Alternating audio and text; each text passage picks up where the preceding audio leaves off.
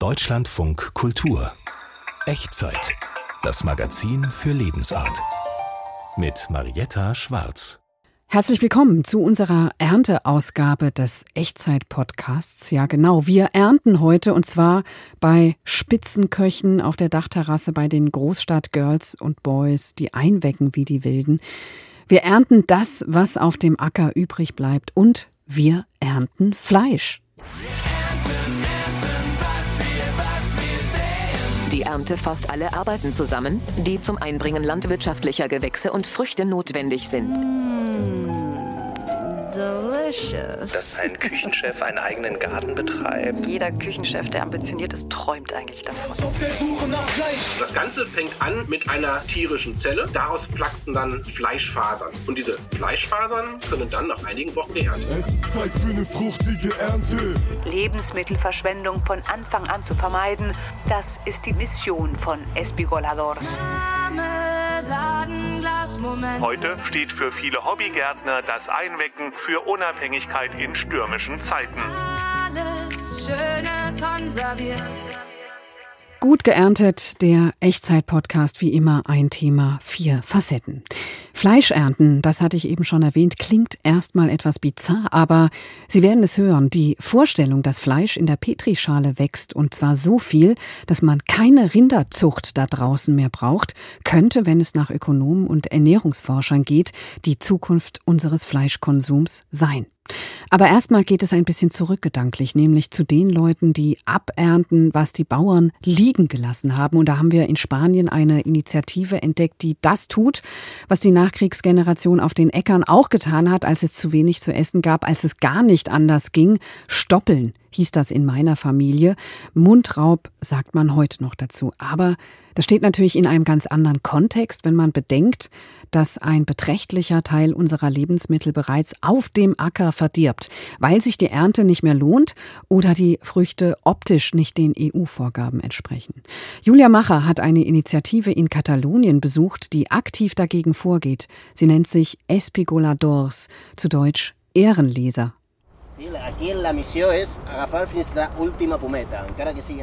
Ariel Solomianski steht auf einer Apfelplantage im Umland von Barcelona und ruft die Devise aus. Erntet noch den letzten reifen Apfel ab, egal wie klein und unscheinbar er ist. 20 Männer und Frauen nicken eifrig und ziehen los. Zu zweit umkreisen sie die Bäume, pflücken die letzten gelb-roten Galaäpfel, die sich tief im Blätterdickicht verstecken. Aus ihnen wird später Apfelmus gekocht. Die Konserven kommen dann Barcelonas Lebensmittelbank zugute, eine Einrichtung für bedürftige Familien. Die Haupternte hat der Besitzer der kleinen Plantage bereits eingefahren. Die Äpfel, die jetzt noch an den Zweigen hängen, würden irgendwann einfach abfallen und verrotten. Und das wäre schade, sagt Ariel Zolomianski. Lebensmittelverschwendung von Anfang an zu vermeiden und zugleich für das Problem zu sensibilisieren, das ist die doppelte Mission von Espigoladors. Wir wollen auch den Freiwilligen die Reichweite der Lebensmittelverschwendung bewusst machen. Diese Äpfel hier kämen zum Beispiel gar nicht in den Handel, weil sie zu klein oder falsch geformt sind. Wir sagen, guckt, wie hübsch sie sind, probiert, wie lecker sie sind. Auch die Dimensionen der Lebensmittelverschwendung werden plötzlich begreifbar. Es ist etwas völlig anderes, wenn ich von so und so viel Tonnen Lebensmittel spreche, die verschwendet werden, oder man in einem Riesenfeld mit Zucchini steht, das ohne uns untergepflügt werden würde. Mit 233 Landwirtinnen und Landwirten arbeitet die 2014 gegründete Stiftung zusammen. Sie rufen an, wenn sich für sie die Ernte aus Kostengründen nicht lohnt oder noch zu viel Ausschuss übrig bleibt. Die Ausbeute wird dann unentgeltlich an Suppenküchen und NGOs weitergegeben oder weiterverarbeitet. Das Durchschnittsalter der Freiwilligen liegt heute bei 60 plus. Unter der Woche hat sonst kaum einer Zeit für einen Arbeitseinsatz auf dem Land. Während Madrona und Jaume Kinderlieder trällern und mit einem der wenigen noch prall behängten Zweige für ein Selfie posieren, schleppen Carlas und Dolores die erste gefüllte Kiste an den Wegesrand. Das Paar aus Barcelona hat vor zwei Jahren aus dem Fernsehen von dem Projekt erfahren und sich sofort gemeldet. Wir wollten während der Pandemie einfach mal raus aus dem strikten Lockdown, aufs Land, an die frische Luft. Wir hatten früher auch einen kleinen Schrebergarten und waren immer gern draußen. Klar gehen wir seitdem auch etwas bewusster mit Lebensmitteln um, aber eigentlich haben wir schon immer darauf geachtet. Wir kochen beide gern und achten darauf, alles zu verwerten. Über 2170 Tonnen Lebensmittel hat die NGO laut ihrer Webseite seit der Gründung gerettet. Wie viel heute wohl dazukommt, Ariel Solomianski wirft einen skeptischen Blick auf die grünen Plastikboxen am Wegrand und schickt die Gruppe mit einem nachdrücklichen Nichts übersehen noch einmal zu einem letzten Kontrollgang durch die Baumreihen. Wir haben hier vielleicht 400 Kilo, da drüben 500, also insgesamt eine Tonne. Weniger als ich dachte. Ich habe mit mindestens anderthalb Tonnen gerechnet. Dass am Ende weniger in den Kisten landet als vermutet, ist den Ehrenlesern zuletzt schon häufiger passiert. Wegen der extremen Wetter, Frost im Frühling und lange Dürre im Sommer hängt je nach Anbau zwischen 25 und 70 Prozent weniger Obst an den Zweigen als im Vorjahr. Beim Gemüse sieht es ähnlich aus. Wegen der Klimakrise und der steigenden Kosten ernten die Landwirte in diesem Jahr viel gründlicher ab. Früher gab es immer jede Menge Überschuss bei den Tomaten. Aber jetzt sind die Marktpreise so hoch, dass die Bauern auch noch die letzte Frucht pflücken und für uns nichts übrig bleibt. Eigentlich ist das ja ein Erfolg. Genau das wollen wir erreichen. Im Büro werde schon darüber gewitzelt, dass man den Laden bald dicht machen könne, erzählt Ariel. Er klingt etwas besorgt dabei. Die Freiwilligen lassen sich davon nicht beeindrucken. Kaum sind die letzten Apfelkisten im Transporter verstaut, verabreden sie sich schon zur nächsten Landpartie. Die SP Goladors ehren Leser, die für soziale Zwecke abernten, was die Bauern zurückgelassen haben. Gut ernten, das heißt auch mit der Ernte etwas Gutes anfangen. Und wenn die große Schwemme an Zucchini, Äpfeln oder Birnen kommt, dann greifen HobbygärtnerInnen zu den Einweggläsern. Ist nichts Neues, aber scheint in Zeiten, in denen viele Menschen mit Knappheiten rechnen und sie auch schon spüren, Stichwort Pandemie, Krieg, Klopapier und Gas. Das scheint also in diesen Zeiten so eine neue Bedeutung und Dringlichkeit zu bekommen und wirkt sich dann auch auf die Weggläser aus. Matthias Finger hat Einkochenthusiasten getroffen. Wow, das ist ja schon noch jede Menge eingekochtes hier. Was steht da alles? Die Zucchini-Schwemme äh, ereilt ein jedes Jahr aufs Neue, ähm, eine Pflanze. Und man hat 50 Millionen äh, Zucchini und da muss man natürlich schauen, was man damit macht. Also haben wir hier zum Beispiel Zucchini-Chutney stehen, äh, sauer eingelegte Zucchini, aber ähm, auch ähm, Zucchini-Marmelade die erstaunlich gut schmeckt, mit Minze und Äpfeln verfeinert. Niki bewirtschaftet mit Freund und Sohn einen Mietgarten der Firma Meine Ernte in Berlin-Neukölln. Ein Bauer pflanzt und sät im Frühjahr Obst und Gemüse. Niki und ihre Familie kümmern sich drum von April bis November und konservieren ihre Schätze. Also ihr wärt sozusagen gewappnet, wenn irgendwas passiert? Ja, was Marmelade und so angeht, wären wir auf jeden Fall äh, gewappnet. Ja, das stimmt.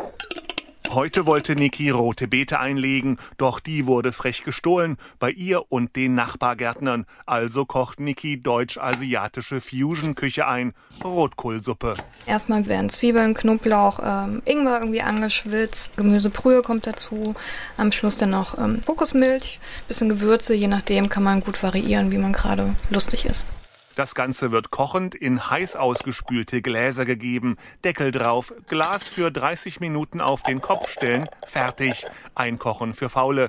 Ich selber mache so jedes Frühjahr Rhabarber-Ingwer-Marmelade ein, weil das britische Original hierzulande 6 Euro kostet pro Glas. In der DDR wurde eingekocht, weil es im Winter wenig Frisches gab. Und heute steht für viele Hobbygärtner das Einwecken für Unabhängigkeit in stürmischen Zeiten ist es immer noch so, dass wir die Nachfrage an vielen Standorten nicht bedienen können, wo wir Gemüsegärten anbieten. Und durch Corona und äh, durch den Ukraine-Krieg, das war, finde ich, nochmal so ein Brandbeschleuniger.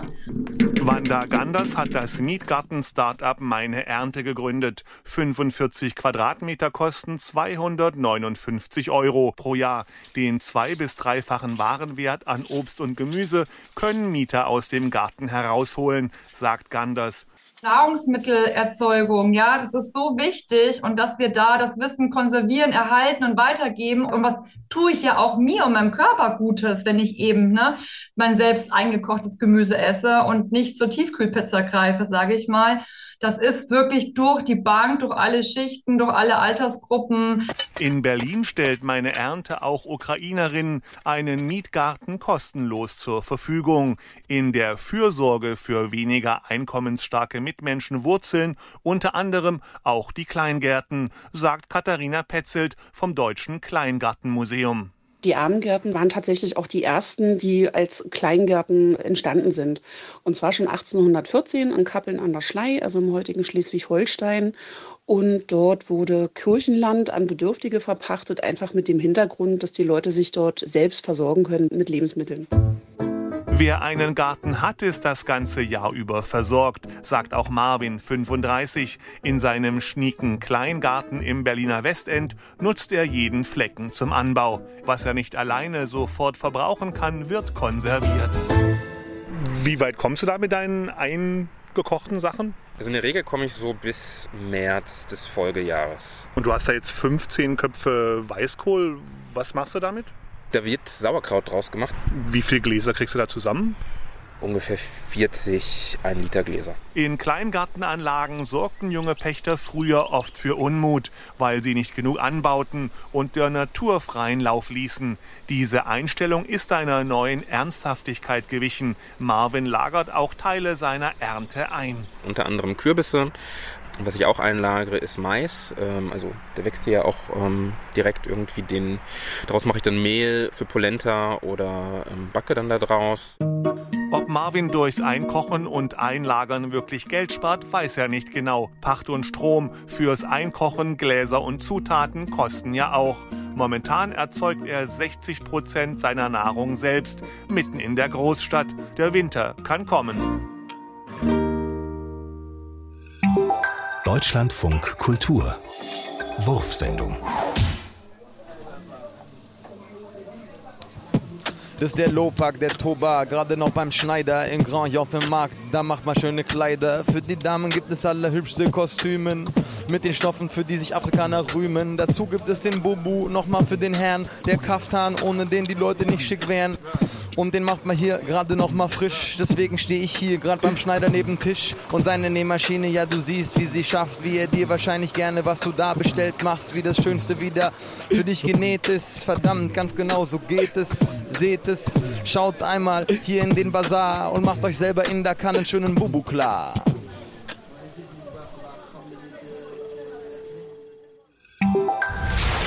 Abnimmt, abnimmt, nimmt zu, nimmt zu, ab, zu, ab, ba, abbimmt, abnimmt, zerbind, abnimmt, zu. Mondloser Flabant, Dabin, Trabant, Trabi, Abi, ab und zu und dann hinauf. Mondkalbumusu, Tukurudibukunu, du Mondsteinlein sein kein Bein, na eben nur so wie, aber aber du lass mich in Ruhkolonie in Moon Village. Bilage, Trilage, Kilage Village bald, bald nach 2024 Luna 9 suchen. Buchen, messen. Oh, ich kann nicht schlafen. Zieh doch den Vorhang zu.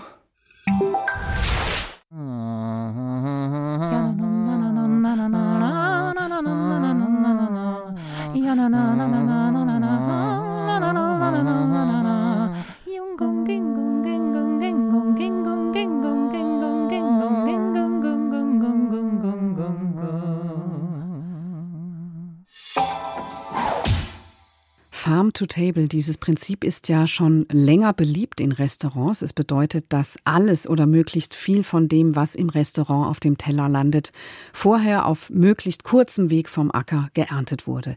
Was einfach damit zu tun hat, dass viele Küchenchefs heute gerne wissen wollen, woher ihre Produkte stammen und teilweise auch mit den Höfen zusammenarbeiten. Etwas neuer ist die Idee, dass gleich in unmittelbarer Nähe der Küche Obst, Gemüse und Kräuter angebaut werden oder sogar ein Hof in Eigenregie betrieben wird. Der Garten als Verlängerung des Restaurants. Tina Hüttel, die auch als Restauranttesterin in Berlin unterwegs ist, hat sich da mal umgesehen. Hallo Tina. Hallo Marietta. Du hast äh, für die Echtzeit ja schon öfter über Gastrotrends berichtet. Diesmal bist du zum Ernten im neunten Stockwerk gelandet, hier ja. in Berlin in der Potsdamer Straße. Dort ist ein Restaurant, aber anscheinend wird da auch irgendwo angebaut, ja? Ja, also ganz kurz nochmal die Szenerie, um es dir aufzureißen.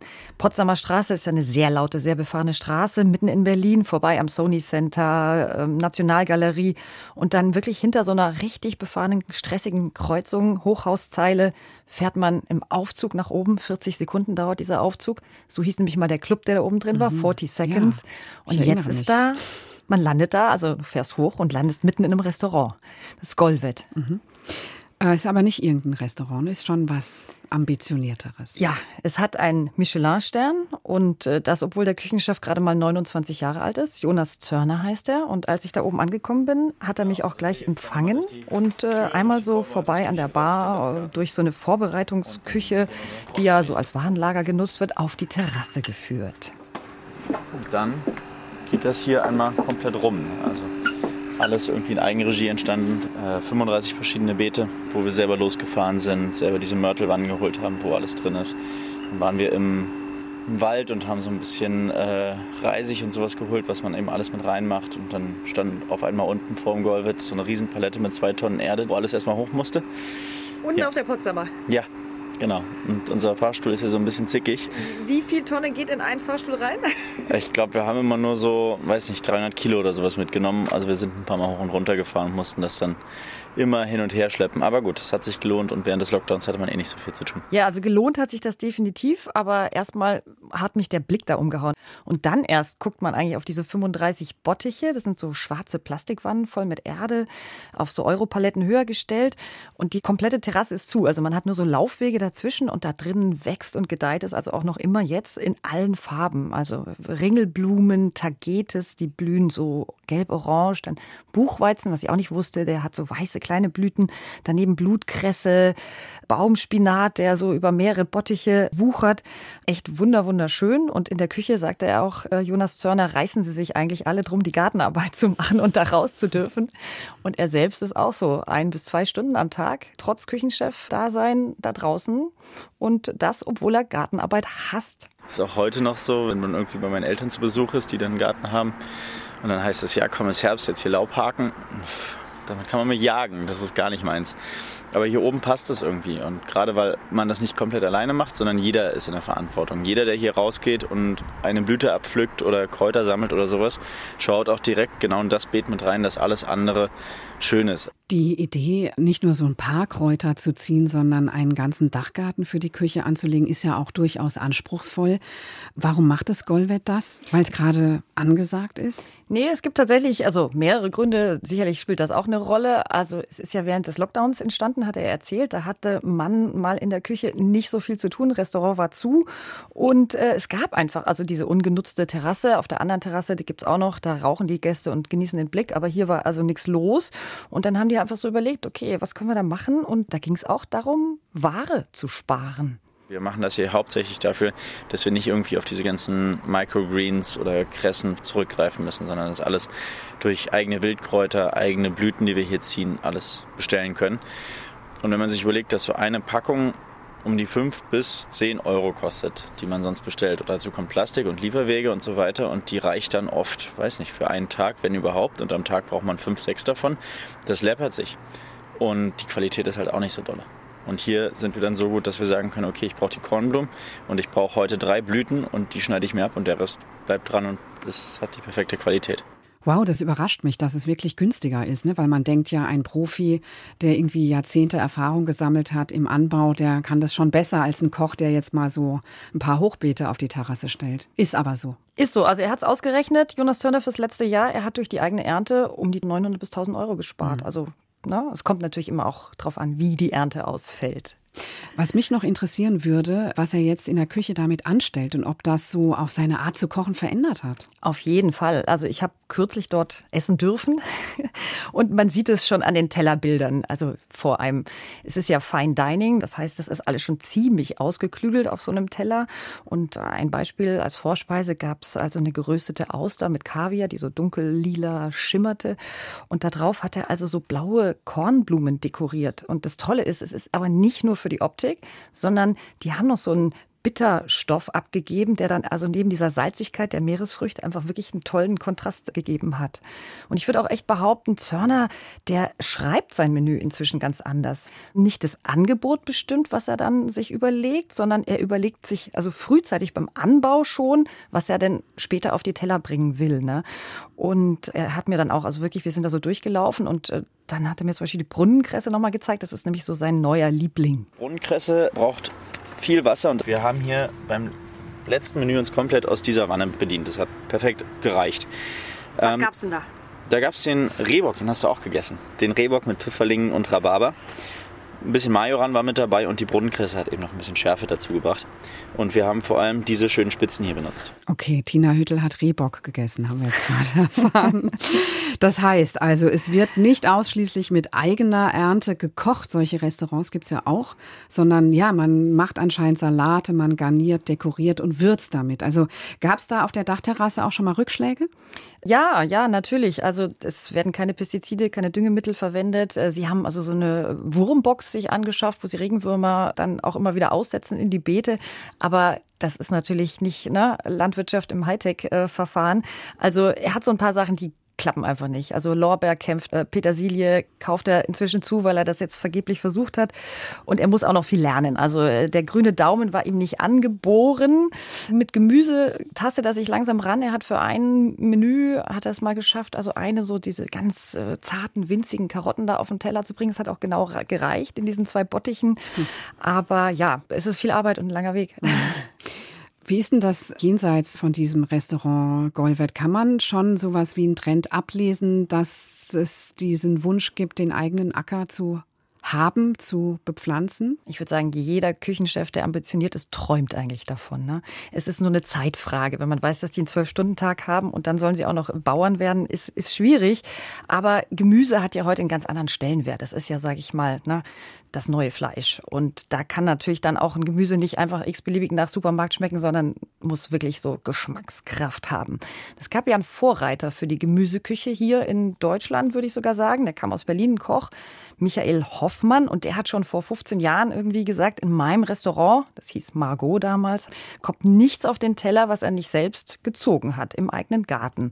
Er hat zum Beispiel die violette Möhre wieder mhm. populär gemacht. Ich weiß nicht, ob du die mhm. kennst, aber ja, das ist ja eine, mhm. Eine Kreuzung aus einer orangefarbenen Möhrensorte und eigentlich dieser schwarzen Urmöhrensorte. Ne? Und die gab es damals also gar nicht mehr. Heute kann man die tatsächlich auch wieder sogar im Supermarkt kaufen. Und das ist dann, könnte man vielleicht sagen, so die letzte Stufe, wenn der Spitzenkoch, der ganz zum Gärtner wurde, auch noch die Sortenvielfalt revolutioniert. Ne? Ja, leider, leider ist dieses Restaurant verschwunden und Michael Hoffmann auch irgendwo abgetaucht. Aber wenn es um Gemüseküche aus eigenem Anbau geht, da würde ich sagen, hat er inzwischen viele Nachahmer und würdige Nachfolger auch gefunden in der jungen Kochszene. Also das Golvet habe ich euch jetzt hier gerade vorgestellt, aber wer noch mehr Tipps braucht, also es gibt zum Beispiel ein tolles Restaurant, Michelberger heißt das. Die haben eine eigene Farm mit dem gleichen Namen in Brandenburg sich angeschafft im Spreewald. Da kommt dann am Anfang so ein Erntekorb als Gast Gast und man guckt da drauf und tippt dann so drauf, ne, was man so gerne auf dem Teller danach irgendwie sehen würde. Und äh, davon gibt es also jetzt einige. Mhm. So, und was passiert im Winter? Gute Frage. Also Ende mhm. November ist Schluss mit der Ernte. Die letzten Kräuter gibt es dann vielleicht noch auf dem Dach vom Golvet zumindest, aber das war's dann. Aber das Schöne ist ja, heutzutage in Restaurants wird ja auch wieder viel eingeweckt, fermentiert, getrocknet, na, gefroren, so, dass man dann eigentlich auch im Winter so den Geschmack des Sommers nochmal auf den Teller kriegt. Ja, oder man isst einfach Fleisch. Sage ich jetzt natürlich nur, weil wir gleich auch noch übers Fleisch reden hier in der Echtzeit. Tina Hüttel über das Phänomen Farm to Table und Restaurantchefs, die ihre eigenen Gärten betreiben. Vielen Dank, Tina. Sehr gerne.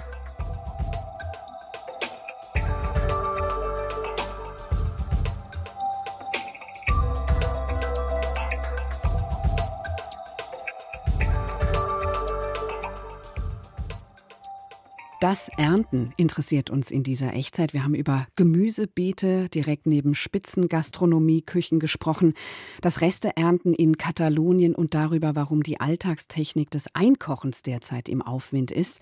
Das tierische Gegenstück zur Ernte ist ja die Schlachtung jedenfalls noch, denn längst arbeiten Start-ups und Labore ja auch an der Fleischernte. Heißt, sie stellen Fleisch in der Petrischale her, In-vitro-Fleisch sagt man dazu auch. Nick Linhi ist Professor für Wirtschaft und Ethik an der Uni Fechter und spezialisiert auf kultiviertes Fleisch und die Zukunft der Ernährung. Hallo. Schönen guten Tag. Herr Linhi, noch mal kurz zur Erklärung. Fleisch aus dem Labor ist also kein veganer Nachbau von Fleisch, sondern Fleisch ja aus tierischen Eiweißen. Wie macht man das denn? Also korrekt, wir reden über echtes Fleisch. Also es sieht genauso aus, es riecht so, es schmeckt so wie das Fleisch, was wir heute kennen. Und das ist in der Tat dann auch der Unterschied zu den pflanzenbasierten Fleischersatzprodukten. Die imitieren das, was wir heute essen, das heißt unser heutiges Fleisch. Sie schmecken so ähnlich, aber eben nicht genauso. Und das Fleisch der Zukunft schmeckt genauso wie die heutigen Produkte und spricht damit alle Fleischliebhabenden an. Mhm. Also es gibt jetzt beim Fleischkonsum der Zukunft dann auch keinen Verzicht mehr. Und wir haben hier eine Technologie, wo wir in Zeiten des Klimawandels unabhängig von klimatischen Bedingungen tierische Proteine erzeugen können. Und das trägt zur Ernährungssicherheit global bei. Ja, Sie sagen der Fleischkonsum der Zukunft. Aber wie wird er denn in der Gegenwart hergestellt? Können Sie es vielleicht mal kurz umreißen in dieser Petrischale? Was braucht man dazu? Also das Ganze fängt an mit einer tierischen Zelle. Die wird einem Tier per nahezu schmerzfreier Standsbiopsie entnommen. Das Tier lebt danach weiter und diese Zelle wird dann gewissermaßen in einen teilungsfreudigen Zustand versetzt. Sie teilt sich dann, sie kommt in einen Bioreaktor hinein, dort wird sie mit Nährstoffen, also mit Vitaminen, mit Aminosäuren und Co. gefüttert und daraus flachsen dann Fleischfasern. Und diese Fleischfasern können dann nach einigen Wochen geerntet werden. Mhm. Und finden Sie diesen Begriff der Ernte da irgendwie zutreffend oder passend? Ja, also dahinter steckt ja das folgende Phänomen wir haben es ja hier mit einer Technologie zu tun, die komplett neu ist und die eigentlich auch mit der Logik bricht, was wir gewohnt sind, wie wir unser Fleisch herstellen. Und diese Logik ist ja so alt wie die Menschen selbst. Also wir haben den Dreiklang dann aus Aufzucht, Mästung und Schlachtung. Und weil das gerade für uns jetzt ungewohnt ist, diesen Dreiklang neu zu denken und das Ganze im, ja, in den Bioreaktor zu verlagern, Deswegen geht es darum, dass wir Menschen irgendwie erklären können, was genau es mit diesem kultivierten Fleisch und der Produktion auf sich hat. Das heißt, wie man sich das Ganze vorstellen kann. Mhm. Und hierfür bedient man sich dann bekannter Bilder aus der Erzeugung von Lebensmitteln, wie eben der Ernte. Und dieses kultivierte Fleisch, was ja in diesem Bioreaktor wächst, da ist die Ernte gewissermaßen der Prozess, wo die Fleischfaser dann aus diesem Bioreaktor entnommen werden. Das Ganze ist wahrscheinlich auch ganz bewusst gesetzt als so ein positives Framing für etwas, was ja etwas in Verruf geraten ist. Fleisch- und Massentierhaltung, oder? Ja, also wir haben ja in der Tat eine Reihe von Herausforderungen mit der Art und Weise, wie wir heute unser Fleisch erzeugen. Und es ist in der Tat nicht überall positiv besetzt. Und das, was natürlich da hinten dran steht, ist natürlich dann auch, ja, gewissermaßen ein Narrativ zu erzielen, wo man Menschen an die Hand nimmt und ihnen einfache Orientierungspunkte gibt, mit was sie es zu tun haben und das Ganze eben auch positiv auflädt, um halt die Akzeptanz von Konsumierenden zu gewinnen. Sie haben ja von dem Fleischkonsum der Zukunft gesprochen eben. Wann wird diese Zukunft denn da sein? Also ist das nur noch eine Frage von einigen Jahren oder vielleicht sogar noch weniger? Ja, also wenn wir es mal kurz einordnen. Wir waren ja 2013 in der Situation, dass der erste kultivierte Burger präsentiert wurde, damals in den Niederlanden. Das war gewissermaßen der Proof of Concept. Da ging es auch noch gar nicht um Geschmack, es ging einfach nur darum zu zeigen, dass sowas funktioniert. Wir sind jetzt neun Jahre später und wir sind in der Lage, in einer, ja, nennen wir es mal Kleinserienproduktion, kultiviertes Fleisch zu erzeugen, was dem heutigen entspricht. Das, was wir heute machen können, sind sogenannte unstrukturierte bzw. halbstrukturierte Produkte herzustellen, wie Bratwurst, Burger Patties, Chicken Nuggets, also all das, was aus Wurstbrät bzw. Hackfleisch hergestellt wird. Strukturierte Produkte wie Steak, das dauert noch ein bisschen länger, das ist auch gerade in der Forschungsphase. Aber das, was jetzt an unstrukturierten Produkten ist, da sind wir gerade dabei, gewissermaßen die Skalierung zu machen. Das heißt, rauszukommen aus der Kleinserie rein in die Großproduktion. Also um kurz zwei Zahlen zu nennen, wir sind aktuell so in der Lage, pro Unternehmen 50 Kilo am Tag herzustellen. Nächstes Jahr sollen schon 500 Kilo werden. Das heißt, wir gehen hier mit sehr großen Schritten voran. Können Sie mal kurz so ein Bild entwerfen, wenn wir jetzt so ein Rind vor Augen haben? Ne? Das, ich weiß jetzt leider nicht, wie lange ein Rind braucht, bis es sozusagen schlachtreif ist. Aber das Ziel müsste ja sein, dass im Prinzip die Masse äh, des Fleisches eines Rindes dann genauso schnell auch wächst, oder? Ja, und dahinter steckt ja die Logik von Exponentialwachstum. Also Zellteilung heißt ja, wir verdoppeln immer den Output, den wir haben. Das heißt, wenn ich in der Lage bin, einen Zellteilungszyklus mehr hinzukriegen, habe ich eine Verdopplung meiner Fleischmenge. Und genau das führt zu dieser beschleunigten Entwicklung, die wir haben und auch dazu, dass wir halt diesen Produktionszeitraum von Fleisch deutlich verkürzen können. Wenn man das jetzt mal weiterdenkt, die Fleischproduktion aufs Labor zu verlagern oder in den Reaktor, wie Sie gesagt haben, was bedeutet das denn für unsere landwirtschaftlichen Nutzflächen und auch für die Landwirte, für die Viehzüchter? Wir sind ja jetzt in einer Situation, wo der Großteil unserer landwirtschaftlichen Flächen für den Anbau von Futtermitteln verwendet wird. Wenn wir jetzt darüber reden, in Zukunft Fleisch anders herzustellen, dann stellt sich die Frage, wie füttern wir denn unsere Zellen? Da kann ich in der Tat sagen, ein Teil der Rohstoffe wird vielleicht wieder von den Flächen kommen, aber wir haben vielleicht auch weitere Möglichkeiten, diese Rohstoffe zu erzeugen, zum Beispiel über den Einsatz von Mikroorganismen, von Algen und Co. Das heißt, man geht davon aus, dass in der Tat Flächen frei werden. Also bisweilen ist auch die Rede von 90 Prozent weniger Flächenverbrauch, den wir haben. Und damit haben wir in der Tat die Möglichkeit zu schauen, wie wir diese Flächen in Zukunft einsetzen können. Also zum Beispiel für den Anbau von CO2-speichernden Pflanzen. Man kann es auch anders formulieren. Was wir hier haben, ist eine riesige Revolution. Das wird alles verändern. Wir reden über neue vor- und nachgelagerter Wertschöpfungsketten. Und die große Aufgabe, Herausforderung ist es jetzt zu schauen, wie kriegen wir denn die Akteure aus dem heutigen System mit rein in die Zukunft, um ihnen zu zeigen, dass auch dort spannende Geschäftsfelder liegen. Das heißt, der Landwirt wäre dann Laborbetreiber, ja? Bisweilen gibt es die Vorstellung, dass dann die alten Schweineställe gewissermaßen genutzt werden, um dort die Bioreaktoren aufzustellen und dort dann das Fleisch der Zukunft zu erzeugen. Ich bin mir nicht sicher, ob es in diese Richtung gehen wird, auch weil ich nicht die Kernkompetenz unserer Landwirtinnen und Landwirte darin sehe, genau das zu tun. Das heißt, für mich wäre eine viel spannendere Frage, welche anderen Rollen sie einnehmen können. Also wo können sie zum Beispiel in der ganz neuen Wertschöpfungskette Teil derselben sein? Also da geht es ja zum Beispiel darum, dass wir Rohstoffe brauchen, um das Nährmedium herzustellen. Da können unsere Akteure mit reingehen. Aber Herr Linhi, ist es nicht ein Irrglaube zu denken, dass da nicht äh, große Teile auf der Strecke bleiben? Weil also das ist ja auch das, was Kritiker zu dieser Fleischproduktion im Labor sagen. Es werden große Ketten, es werden große globale Unternehmen kommen, die das machen und sich nicht darum scheren, was mit den anderen ist. Und auch unser Verhalten, unser Verhältnis zum Fleisch wird sich dann nicht ändern, weil wir können genauso konsumieren, wie wir das vorher auch schon gemacht haben. Also ein Umdenken ist ja da dann überhaupt nicht verlangt verlangt. Ist ja auch nicht sehr gesund, so viel Fleisch zu essen. Also wir reden über eine Transformation, ganz klar. Und eine Transformation heißt immer auch, dass es Gewinner und Verlierer geben wird. Und ich glaube, es ist einfach nicht realistisch auch zu sagen, dass man für alle Akteure des heutigen Systems in der Zukunft noch eine Rolle finden wird. Das ist aber Teil von gesellschaftlichen Veränderungsprozessen. Wir haben diese Erfahrungen in ganz verschiedenen Bereichen gemacht. Digitalisierung und Co. zeigen das Gleiche. Ist ja auch nicht und schön. Sie zeigen aber auch, dass wir als Gesellschaft es geschafft haben, damit umzugehen mhm. und dass wir in der Tat neue Betätigungsfelder für die Akteurinnen und Akteure finden. Eine EU-Zulassung gibt es ja noch nicht, ne? Nein, also aktuell sind die Produkte nur in Singapur zugelassen. Dort sind seit Dezember 2020 Chicken Nuggets aus kultiviertem Fleisch zu kaufen. Wenn wir jetzt auf Europa schauen, das Ganze muss durch die sogenannte Novel Food Regulation durchgehen. Stand heute ist noch kein Zulassungsverfahren in der EU angestrebt beziehungsweise noch nicht angekündigt. Aber wahrscheinlich ist das nur eine Frage der Zeit. Wobei man aber auch sagen muss an der Stelle, andere Länder werden hier deutlich schneller sein. USA, asiatische Länder. Bei uns wird es vermutlich eher länger dauern. Und das war unser Echtzeit-Podcast. Gut geerntet. Falls Sie es noch nicht getan haben, abonnieren Sie doch auch unseren Echtzeit-Serien-Podcast Ich bin Marietta Schwarz, sage Tschüss und auf bald.